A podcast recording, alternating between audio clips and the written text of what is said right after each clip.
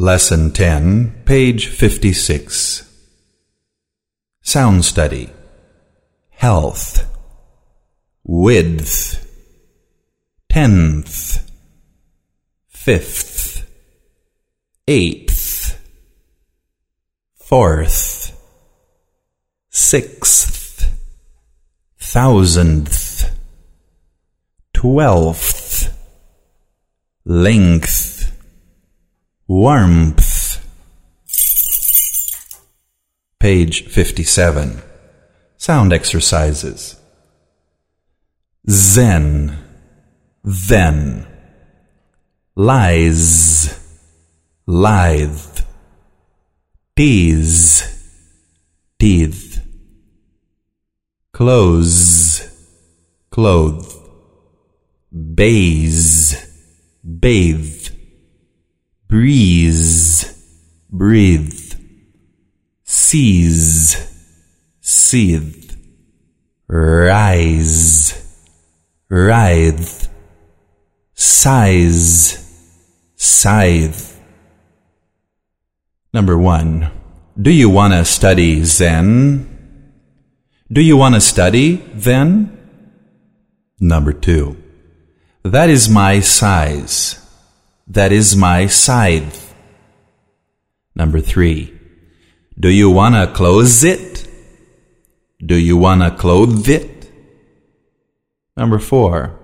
Can you see it rise? Can you see it writhe?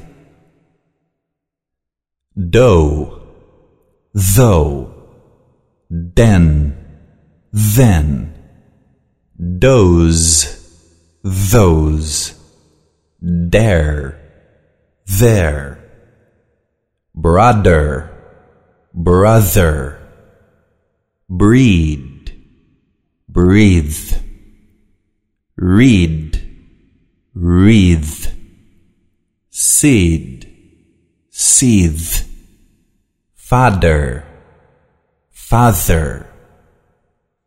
Number one, you need to read it. You need to read it. Number two, the animal breathed here. The animals breathe here. Number three, my father is old. My father is old. Page 58. Pronunciation exercises.